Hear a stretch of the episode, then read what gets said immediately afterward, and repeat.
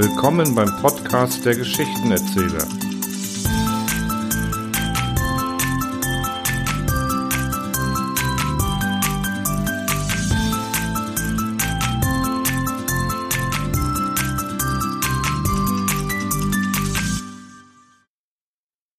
Rudolf Presper, Fridolin. Der Rentier Borromäus Jedicke legte eines Tages, als er gerade dabei war, einen Kalbsnierenbraten zu tranchieren, das große Messer auf die Seite, faltete die Hände über den geräumigen Bauch und äußerte, mir ist nicht gut. Dazu schloss er die Augen. Seine tüchtige Gattin Ernestine, geborene Krumms, der es nicht gut auf den Kalbsnierenbraten bezog, entgegnete spitz, dass sie nicht in dem Kalb drinstecke, dass ferner kein Verlass mehr auf die modernen Köchinnen seien, die des Sonntags große Hüte trügen und des Werktags nichts kochen können, und dass überdies die Auguste eine Zahnwurzelhautentzündung habe, diese sehr schmerzte, sie aber leider nicht bewegen könne, einen Zahnarzt aufzusuchen. Auf alle diese Mitteilungen reagierte der Rentier Beromeus Jädicke nicht. Er schien sogar gar nicht zuzuhören. Sein Haupt war tief auf die sich bauschende Hemdbrust herabgesunken. Der silberdurchzogene Vollbart stellte sich um das blasse Doppelkinn wie eine wunderlich struppige Halskrause. Die Augen blieben geschlossen. In diesem Augenblick schob Fridolin Jedicke, der 15-jährige Sohn des Ehepaares und die einzige Frucht ihrer ehelichen Liebe, mit dem Handrücken das Weißbrot beiseite, aus dem seine Finger sinnvolle Figürchen geknetet hatten, und sagte ganz leise, Mutter, sieh doch, Vater wird doch nicht. Die Uhr schlug gerade zwei. Fridolin erinnerte sich später stets dieses Umstandes, wenn er vom Tode seines Vaters erzählte. Er nannte diesen Tod einen schönen, fügte aber allemal hinzu, dass ihm die Erinnerung edler erschiene, wenn der vortreffliche Mann wie Sophokles, er glaube es sei Sophokles gewesen, an einer Weinbeere oder wie der große Plato am Schreibtisch gestorben sei. Ein Kalbsnierenbraten sei immer eine lächerliche Sache, obschon er nicht anzugeben wisse warum. Und schließlich, sein Vater habe sich das Menü für seinen so plötzlichen und schmerzlosen Abschied von der Welt nicht persönlich ausgesucht. Frau Ernestine, die vor 16 Jahren diesen braven Garnfabrikanten geheiratet hatte, um einen österreichischen Oberleutnant zu vergessen, türmten sich die Sorgen. Und sie bemühte sich, das durch die Länge ihrer Kreppschleier zum Ausdruck zu bringen. Das letzte Porträt des guten Borromäus stand stets unter frischen Blumen auf ihrem Schreibtisch, und sie hielt oft heimlich Zwiesprache mit ihm. Um Nahrung, Kleidung und Wohnung brauchte der Zurückgebliebenen ja nicht bange zu sein. Aber wie würde sie den Sohn erziehen, wie würde sie ihn durch die starren Klippen des humanistischen Gymnasiums lancieren? Auf Fridolins verstellbarem Patentpult, an dem er seine Schulaufgaben erledigte, wenn er nicht gerade mit einem kleinen Netz im Aquarium zwischen den Schlingpfanzen herumfuhr, oder in seiner Käfersammlung die abgefallenen winzigen Insektenbeine mit der Pinzette vom Korkboden der Kästen pickte, lagen immer Bücher aufgeschlagen, Bücher, die mit ihrem unlesbaren griechischen Buchstaben, mit ihren rätselhaften mathematischen Zeichen die forschende Mutter in die höchste Unruhe versetzten. Eines Tages aber las sie in einem dieser schrecklichen Bücher unter der Überschrift Moduslehre, die ihr wenig sagte, den anregenden Satz Modi nennt man diejenige Formen des Verbums, durch welche das Verhältnis der ausgesagten Tätigkeit zur Wirklichkeit bestimmt wird. Durch eine kühne Gedankenverbindung dachte sie alsbald, ohne sich weiter um die vier Modi zu kümmern, die im Nachfolgenden der griechischen Sprache nachgesagt wurden, über den Modus im Leben ihres Sohnes nach und kam zu der beängstigenden Gewissheit, dass hier das Verhältnis der ausgesagten Tätigkeit mit der Wirklichkeit durchaus nicht übereinstimmen wollte. Denn nach seinen Bekundungen war Fridolin fleißig bis zur Erschöpfung. Zu dieser ausgesagten fieberhaften Tätigkeit aber stand die Wirklichkeit der heimgebrachten Zensuren in einem schroffen und unerklärlichen Gegensatz. Auch die reichlich gelegten Patienzen gaben leider widerspruchsvolle Orakel. Einige mütterliche Zweckbesuche, für die das trostlose Witwentum durch einen besonders langen Kreppschleier betont wurde, brachten keine rechte Klarheit. Der Ordinarius äußerte sich in langen Sätzen, die durch das ewige Wiederkehrende eines Teils anderen Teils auf das Gehirn der an solche Konstruktionen nicht gewöhnten Mutter eine lebende Wirkung übten. Der Mathematiklehrer verwechselte Fridolin mit einem nicht unbegabten, aber unbotmäßigen Zögling namens Ignaz Kohn. Ein Irrtum, der sich erst herausstellte, als Frau Ernestine ziemlich verwirrt schon wieder im Türrahmen stand. Und der Herr Direktor äußerte sich nicht ohne Wohlwollen dahin, es gebe nach seiner eigenen Erfahrung vielerlei Arten von Schülern. A. solche, die nicht könnten und nicht wollten, B, solche, die wollten und nicht könnten, C, solche, die nicht wollten und nicht könnten, D, solche, von denen es ungewiss bliebe, ob sie nicht wollten oder ob sie nicht könnten. Er persönlich neige zu der Ansicht, dass Fridolin der Gruppe D zuzuteilen sei. Um diese Erkenntnis reicher, über die Zukunft des Sohnes aber unaufgeklärt, verließ Ernestine Jedicke, geborene Kums, das durch die Fülle seiner Bücherschränke imponierende Studiergemach des Direktors, das Herz voll heißer Sorgen und den Krebsschleuer voll kalten Pfeifenrauchs. Kurze Zeit nach diesem denkwürdigen Besuchen ließ sie Fridolin vom Hausarzt untersuchen. Dieser Gelehrte, der sich bereits durch langes Leben den Titel Geheimer Sanitätsrat zugezogen hatte, klopfte eine halbe Stunde lang schweigend an den hageren, nackten Körper ihres Sohnes herum. Mit verhaltenem Atem behorchte er mittels eines langen, dünnen Röhrchens Körperteile, in deren Inneren ein Laie niemals orientierende Geräusche vermutet hätte. Dann ging er mit der Mutter in die gute Stube, setzte sich in einen grünen Plüschsessel und stellte die Diagnose. Der Junge ist rasch gewachsen und gut gebaut. Herz und Nieren sind in Ordnung, aber, hm, ja, aber im rechten Lungenflügel scheint eine kleine unbedeutende Dämpfung vorhanden zu sein. Als der geheime Sanitätsrat diese Diagnose stellte, vergaß er leider, dass er am Tage zuvor von der Hundestagshitze verlockt ein Flussbad genommen hatte, bei welcher Gelegenheit ihm etwas Wasser ins Ohr gekommen war, das seine akustischen Wahrnehmung noch immer ein wenig beeinflusste. Eine Dämpfung? In der Lunge?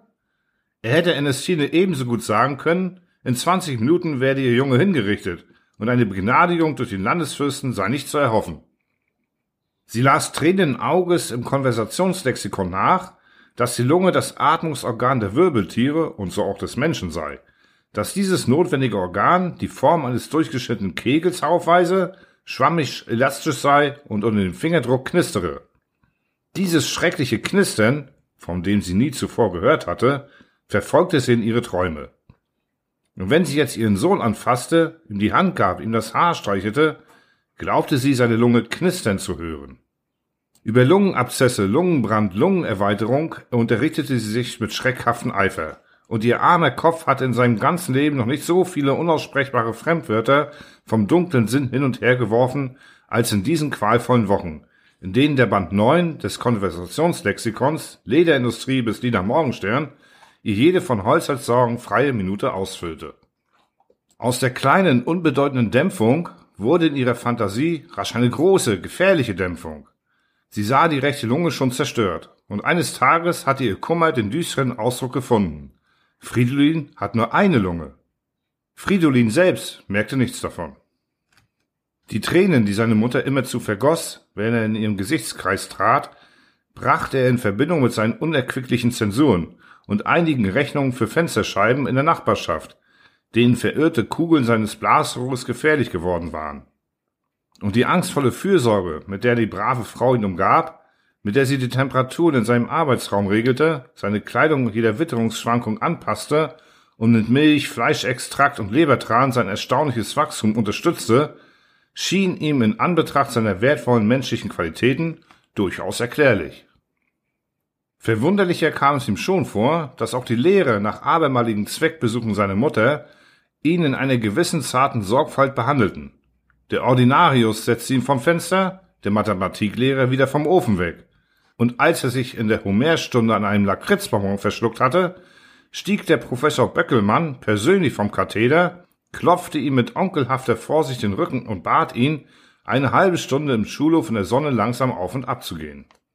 Der Turnlehrer aber, ein etwas robuster Herr, der wenig nachdachte, seine bescheidenen Denkresultate aber stets laut und ungeschminkt zum Besten gab, verschaffte ihm eines Tages den Schlüssel zu dieser befremdlichen Ausnahmestellung. Als nämlich Hochsprung mit Stange geübt wurde, ordnete dieser ganz in einem kakaofarbenen Trikotstoff gehüllte, muskelstrotzte Mann in einem väterlichen Tone an, der Fridolin, der Fridolin Jedicke, braucht nicht mitzuspringen. Insofern, als dass er nur eine Lunge hat. Nun wusste er's. Insofern, als dass er nur eine Lunge hatte. Daher also kamen all die Freundlichkeiten, die er genoss. Er hatte nur eine Lunge, was wohl ein populärer Ausdruck für eine halbe Lunge sein müsste. Er fühlte zunächst nur das Interessante des Falles und kam sich vor, als ob ihm jemand gesagt hätte, es sei nun erwiesen, dass er direkt von Karl dem Großen abstamme, Oder in der Stunde seiner Geburt sei ein leuchtender Meteorschein durchs Fenster in die gute Stube auf den grünen Plüschsessel geflogen. Am Abend dieses Tages, an dem die denkwürdige Turnstunde stattgefunden hatte, sagte er zu seiner Mutter, während er sich Kartoffelsalat zu dem kalten Hühnchen nahm, ich habe also nur eine Lunge. Er sagt das ruhig, kühl und bloß feststellen, wie ein anderer etwa gesagt hätte, ich werde mir ein Stroh kaufen oder ich muss meine Kneiferschnur erneuern. Die Mutter fiel fast vom Stuhl, auf dem sie in ihrer Schreckhaftigkeit überhaupt nie festsaß. Sie wollte antworten, brach aber bloß in einem Strom von heißen Tränen aus. Fridolin bat sie, sich zu beruhigen und lobte, dass der Salat noch selten so wohlschmeckend gewesen sei. Und er fühlte sich von nun an in einer Heldenrolle. Er ließ die mütterliche Fürsorge ohne Widerspruch walten, aß Traubensüppchen, trank zur glasierten Kalbsmilch ein Glas alten Bordeaux, fuhr an sehr heißen und sehr kalten Tagen der Droschke zur Schule und machte erfrischende Waldspaziergänge, wenn in seiner Klasse Prüfungen geschrieben wurden. Zuweilen nahm er auch mit nachsichtigen Lächeln ein Fieberthermometer unter die Achsel, das ihm die zitternden Hände seiner Mutter reichten und das in all der Zeit nur ein einziges Mal über 37,5 Celsius anzeigte – und dieses war, als sich Fridolin an seinem Geburtstag an Hummermayonnaise übernommen hatte. Allen dieser eher erfreulichen als anstrengenden Übungen unterzog er sich mit der lächelnden Miene und liebenswürdigen Geste eines gütigen Jünglings, der eigene Unbequemlichkeiten tapfer niederkämpfend seiner geliebten Umgebung noch eine letzte Freude machen will. Und hin und wieder floss in seine Rede eine Anspielung auf die heimlich gehegte Hoffnung, dass er bei allen seinen menschlichen Fehlern, die er weder leugne noch verkenne, seinen Nächsten ein ungetrübtes Erinnerungsbild zurücklassen werde. Der geheime Sanitätsrat, der auf dem grünen Plüschsessel in der guten Stube das schreckensvolle Wort von der Dämpfung ausgesprochen hatte, war nach einer heftigen Mittelohrentzündung gestorben. Auf seinem Grab stand eine Marmorurne, um die sich eine Schlange ringelte, die mit aufgesperrten Rachen eine lange lateinische Inschrift zu fressen wollte. Vielleicht, weil sich ein grammatischer Fehler in diesem sinnreichen Spruch eingeschlichen hatte. Sein Nachfolger war ein angenehmer, dicker junger Mann mit einem kurzen, zuversichtlichen Lachen, das ihn zum Liebling lebenshungriger Patienten in wohlsituierten Kreisen machte. Dieser Dr. Egon Bender hatte auch Fridolin untersucht und behorcht. Dann hatte er mit fröhlichem Lachen erklärt, er finde nichts an der Lunge. Aber, lieber Gott, eine gute Ernährung, Waldspaziergänge und gelegentlich ein Aufenthalt im Süden werden dieser Konstitution, wie jeder anderen auch, besser bekommen als die ewige Berechnung von Kegelschnitten. Fridolin lächelte sein mildes, verzeihendes Lächeln. Er fühlte sich wohl in dieser Stimmung eines ewigen, zu frühen Abschiednehmens, und wenn ihm einer vor aller Augen und jedem Einwand besiegend seinen zweite Lungenflügel wieder eingesetzt hätte, er hätte solchen Eingriff als eine empörende Störung seines seelischen Gleichgewichtes empfunden. Er fühlte sich mit seinen 18 Jahren durchaus wohl in der Abendsonne, und die Melancholie, die all seine Unternehmungen, Gedanken und Aussprüche in violente Tinte zu tauchen schien, tat dem Augen seiner Seele unendlich wohl. Mit der Miene des greisen Stoikers, der sich nicht täuschen lässt über sich und seinen Zustand, legte er weiter das bekömmliche weiße Fleisch gut gebratener Pouladen, trank er weiter in gemessenen Zügen seinen dunkelroten Wein, bestieg er weiter, wenn das Wetter ungünstige Wendung zu nehmen schien, die Droschken seiner Vaterstadt. Und dies alles tat er mit einem warmen Blick der Liebe auf seine Mutter, der zu sagen schien, für dich will ich mich schonen. Fridolin hatte sich gut entwickelt. Er war ein schlanker Junge geworden, mit leichten, mühelosen Bewegungen, mit roten Backen und guten Muskeln, dem das gewellte kastanienbraune Haar und der goldig schimmernde Anflug von Schnurrbart auf der vollen Oberlippe gut stand. Die gesunden weißen Zähne lugten ein wenig vor und schienen Eisen knacken zu können. Von allen Kinderkrankheiten war er verschont geblieben, und wenn nicht die besorgte Mutter mit leiser Stimme die Geschichte von der Lungendämpfung erzählt hätte, eine Erzählung, die übrigens keinem erspart blieb, der Ernestine Jedicke, geborene Kums, länger als eine Viertelstunde zu sprechen den Vorzug hatte, der hätte geschworen, einen kerngesunden jungen Burschen vor sich zu haben. Wenn es für die vortreffliche Frau noch eines Beweises bedurft hätte für den Ernst, mit dem Fridolin sein durch die Unauffälligkeit doppelt tückisches Leiden betrachtete, so war dieser Beweis erbracht durch die vornehm duldende, sich selbst überwindende Art, mit der ihr Sohn der Allbesiegerin einer gesunden, kraftvollen Jugend begegnete, der Liebe. Sie hieß Thekla. Ihr Bruder Konrad ging mit Fridolin in dieselbe Klasse. Als Fridolin sie kennenlernte, trug sie eine Defrecker-Frisur und schwärmte für Obsttörtchen und für Körners Gedichte. Fridolin machte sie mit dem Mürzer Schaffe bekannt, und als er im Stadtgarten Scheffels Trompeter mit ihr besprach, küsste er sie zum ersten Mal hinter einem Rhododendron. Da es ein Gärtnerbursche gesehen hatte, der an den Marschall-Nilrosen die Läuse mit Dikotin abspritzte, schwebten sie beide mehrere Tage in großer Angst. Aber der Gärtnerbursche war diskret und sah offenbar in der Vertilgung der Blattläuse eine würdigere Lebensaufgabe als in der Vernichtung eines jungen Menschenglückes. So folgten jenem köstlichen Spaziergang um die Rhododendren einige Ausflüge in die Umgebung, bei denen Theklas Bruder Konrad die zwei Schwestern Kleemüller zu unterhalten hatte. Außerordentlich frisch gewachsene blonde Mädels, die durch ein zückend zweistimmiges Lachen alle Herzen eroberten, wenn sie zusammen erschienen, und die, einzeln genossen, schweigsam, bedrückt und sehr töricht waren. Da Konrads Herz heftig zwischen diesen beiden Schwestern schwankte, und die lieben Mädchen gewohnt waren, all die kleinen Huldigungen Hand in Hand gehend hin und, zweistimmig lachend, gemeinsam zu genießen, so blieb für die stets listig im Hintertreffen wandelnden Thekla und Fridolin reichlich Zeit und Gelegenheit zu seelischer Annäherung. Bei der Besichtigung eines Kuhstalls in Neustrettenau kam es hinter dem Schlafverschlag des Schweizers zu einem zweiten Kuss. Und auf dem Söller der Ruine Dachsfels, hinter dem Rücken des mit vielen Verdienstbändern gezierten Wächters, der gewissenhaft das Fernrohr putzte, zu einem dritten. Auf einem Sonntagsausflug nach dem Bürzelsee, während Konrad die Schwestern Klemüller ruderte, bis er Blase in den Händen hatte, traf es sich, dass Fridolin und Thekla dem Sport der anderen vom Ufer neidlos im Fichtenschatten zuschauend auf die Ehe zu reden kamen. Fridolin erklärte diese Institution für den idealen Menschheitszweck und Thekla fand in ihren Herzen Gründe, dem beizupflichten. Ohne die Gedankenbrücke ahnen zu lassen, die ihre Ideen knüpfte, fragte das Mädchen, während es mit der Schirmspitze kleine braune Rindenstückchen in den moosigen Waldboden eingrub, was er eigentlich zu studieren gedenke und wann dieses Studium beendet sei. Da trat in Fridolins Auge jener merkwürdige, unbestimmbare Ausdruck, der immer das Blau seiner Seewerkzeuge umflorte, wenn er an seinen Zustand dachte oder an etwas, das damit nahe zusammenhing, zum Beispiel an glasierte Kalbsmilch, Droschen, alten Rotwein und Rivera-Hotels. Und er sprach wie zu sich selbst, nicht ohne die leise Freudigkeit, die ein großer Verzicht auf die Erfüllung des Menschheitszweckes edlen Herzen neid. Es ist wohl gleichgültig, was ich studiere, da mein Studium doch nie zu Ende gehen wird. Und seine Fingernägel betrachtend, als ob alsbald Maiglöckchen daraus wachsen müssten, äußerte er noch, mit mir erlischt das Geschlecht jedeke, selbst wenn ich das durch Staat und Gewohnheit festgesetzte Alter und die bürgerliche Möglichkeit zur Ehe noch knapp erreichte, ich bin zum Verzicht geboren. Theklas Schirmspitze ruhte. Der kleine rote Mund des Mädchens öffnete sich gerade so weit, dass man eine Kirsche hätte hineinschieben können, und mit tiefen lebenden Erstaunen dachte sie an das Rhododendron und den Gärtnerburschen, an den Neustrettenauer Kuhstall, an die Dachsfelsruine und an den Wächter, der das Teleskop putzte. Ein großes Mitleid stieg in ihr auf und füllte ihre Augen mit Tränen. Die Defrecker-Frisur drückte sie plötzlich wie eine Märtyrerkrone. Fridolin aber, der unbeweglich vor sich hinsah, sprach das merkwürdige Wort. Ich darf nicht vergessen, dass jeden Augenblick der Kalbsnierenbraten aufgetragen werden kann. Da Thekla die tragische Geschichte vom Tode des alten Borromäus Jedike nicht kannte, mithin die symbolische Beziehung zwischen Fridolin und diesem Braten nicht würdigen konnte, und persönlich Kalbsnierenbraten nicht gern aß, so erschien ihr dieser Ausspruch des Freundes als eine geistige Verwirrung. Auf dem Heimweg schien der Mond. Die Schwestern Kleemüller sangen zweistimmige Lieder. Konrad, der ihre nass gewordenen Mäntel trug, war glücklich.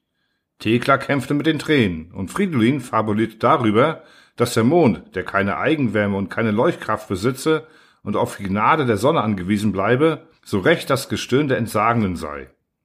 Er fand diese Mondgedanken so schön, dass er sie zu Hause in Rhythmen brachte und aufschrieb.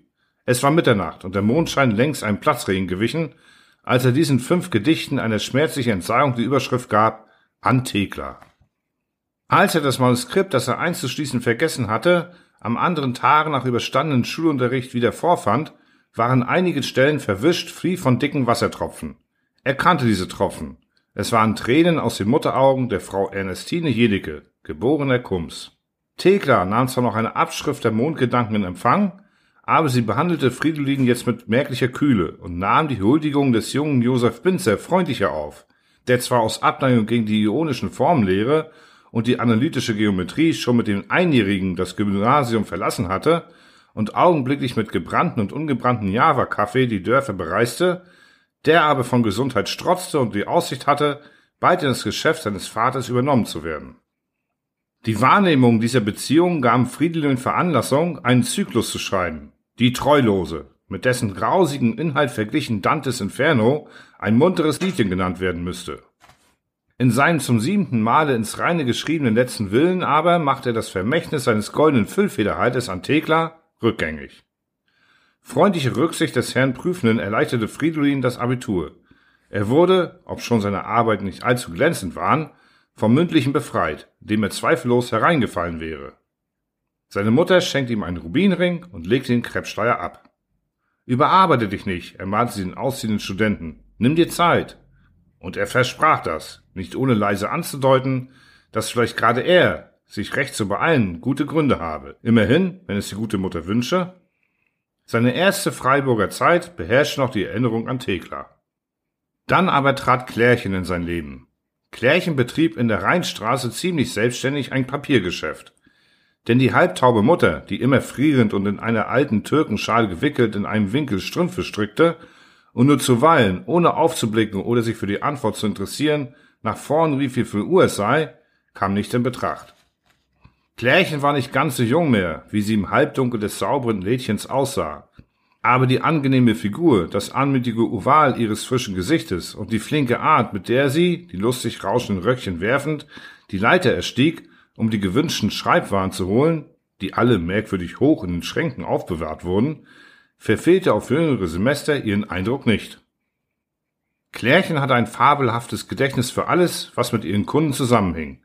Sie war auch, ohne dass man je eine neugierige oder unbescheidene Frage von ihr gehört hätte, erstaunlich rasch über alle persönlichen Verhältnisse der in ihren Laden wiederkehrenden Studenten unterrichtet. Nur anzuschreiben war sie nicht zu bewegen. Es musste alles bar bezahlt werden. Angeblich war es eine Marotte der tauben Mutter, die, in den Türkenschal gewickelt, Strümpfe strickte, und es bereitete ihr selbst, wie sie gern betonte, Schmerz, dass sie von dieser Geschäftspraxis nicht abgehen könne. Seitdem Fridolin hier zum ersten Mal einen Radiergummi gekauft, der aus der obersten Schublade des hohen Schrankes geholt werden musste, war er ein guter Kunde geworden. Und da er offenbar vergesslich war, wurde oft zwei- und dreimal am Tag ein Gang in das seine Wohnung benachbarte Lädchen notwendig. In seinem wackelnden Schreibtisch, den er nicht allzu oft benutzte, stauten sich bald viele Pakete Schreibpapier, Federkasten, Bleistiftspitzer, Alben und Lampenschirme. Er hätte aufgrund dieses Lagers selbst ganz gut einen kleinen Handel mit Schreibtischutensilien eröffnen können. Beim Einkauf nahm er sich Zeit und stand stets gern hinter anderen Kunden zurück, die es eiliger hatten. Er knüpfte hübsche Bemerkungen an die vorgelegten Waren, ging zu kleinen Galanterien über, brachte ein paar Blumen, eine Tüte Konfekt, ein Billett zum Stadttheater und lenkte schließlich an einem Vorfrühlingstag das Gespräch auf seine Einsamkeit, die ihm vom Ernst seiner Studien und von seinem Gesundheitszustand vorgeschrieben werde. Am nächsten Sonntag gingen sie zusammen spazieren. Auf den Schlossberg.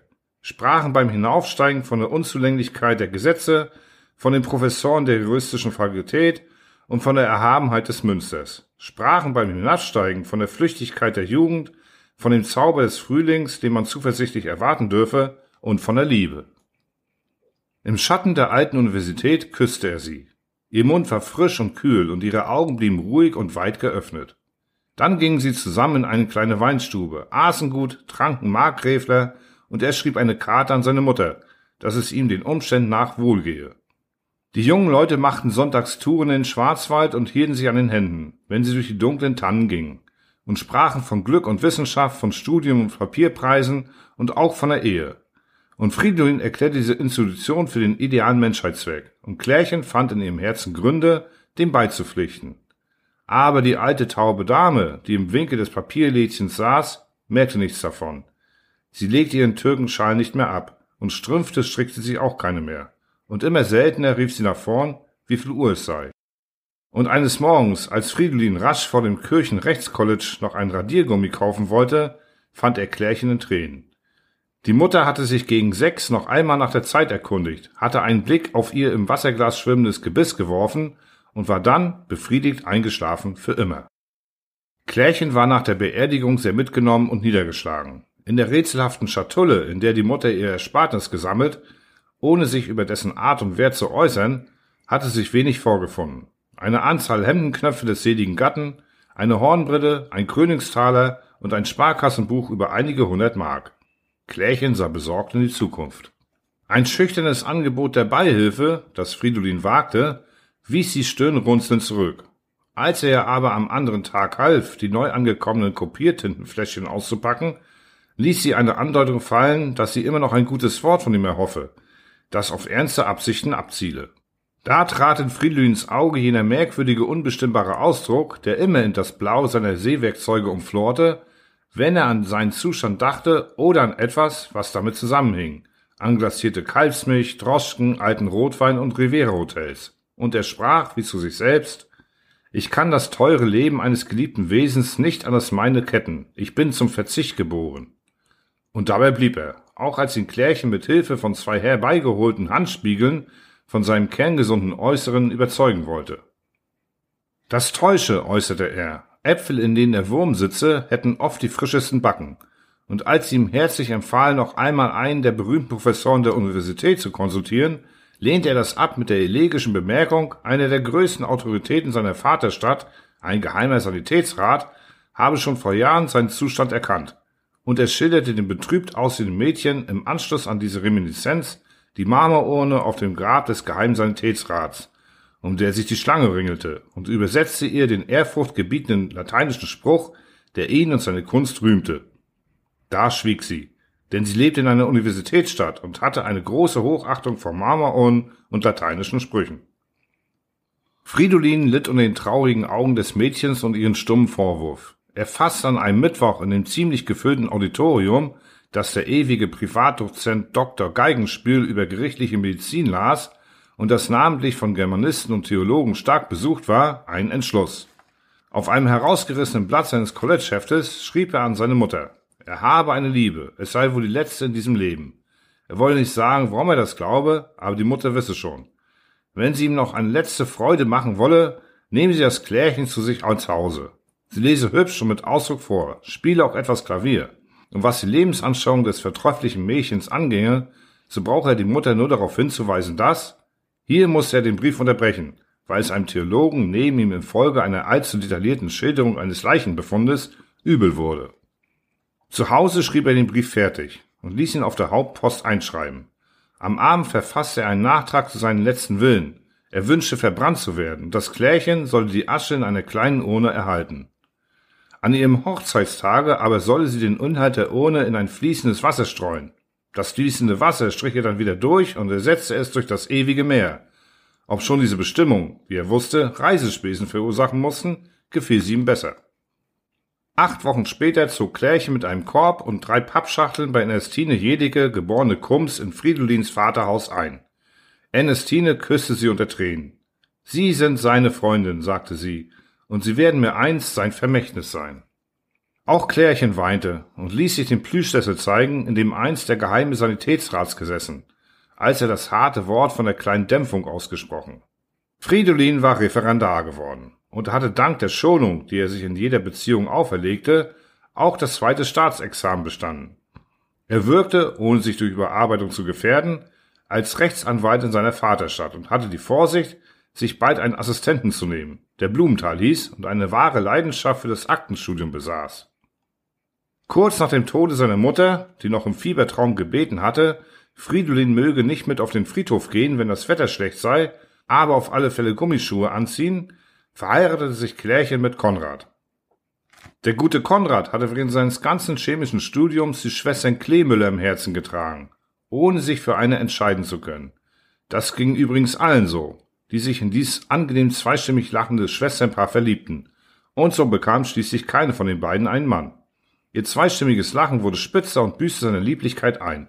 Sie wurden rundlich und gaben gemeinsam Gesangsunterricht in besseren Familien. Thekla hatte Josef Binzer die Hand zum Bunde gereicht, dessen Java-Kaffeegeschäft einen großen Aufschwung genommen hatte, seit er sich zwei Eingeborene als Verkäufer hatte kommen lassen. Baumlange braune Kerle, die zwar nur gebrochen Deutsch sprachen, aber das Entzücken aller Köchinnen und auch der kleinen Bürgerfrauen waren. Mit Klärchen war Thekla eng befreundet. Sie gingen dienstags und freitags gemeinsam auf den Markt, hatten mittwochs ihr Abonnement im Parkett des Stadttheaters nebeneinander, verglichen neidlos ihren Küchenzettel, tauschten ihre Meinungen und Gefühle in der Dienstbootmisere aus und lasen abwechselnd die Bücher, die ihnen Fridolin mit dem wehmütigen Lächeln eines Mannes, der vielleicht seinen letzten Gang tut, aus seiner Bibliothek mitbrachte. Fast niemals vergaß er zu sagen, sollte ich keine Gelegenheit mehr haben in diesem Leben, man weiß ja nie, das Buch zurückzuholen, so behalten Sie es als kleines Andenken an mich. Die beiden Männer, Konrad und Josef, sahen mit Rührung diese Freundschaft, die ihre Frauen mit dem nun schon seit Jahren unter der täuschenden Hülle eines kerngesunden, langsam dahinsiechenden verband.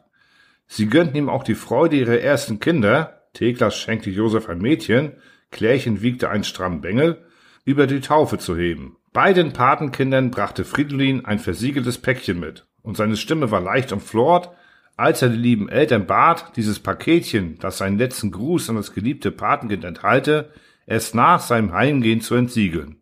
Man versprach das auch mit gerührten Dank und trank Rheinwein dazu. Weder Konrad noch Josef hat jemals erfahren, was in dem versiegelten Päckchen ihre Kinder erwartet. Sie sind beide vor Fridolin gestorben, und er hat ihnen beiden in dem Tageblatt seiner Vaterstadt einen Nachruf gewidmet, dessen edle Herzlichkeit durch einige sinnstörende Druckfehler nicht verwischt werden konnte. Mit den beiden Witwen hat er nun schon seit Jahren einen Whistabend, zu dem er selbst bei Raumwetter trotz seiner Lungendämpfung pünktlich erscheint. Er nähert sich jetzt schon den Sechzigern, aber die Galanterie seiner geschonten Jugend ist sich stets gleich geblieben.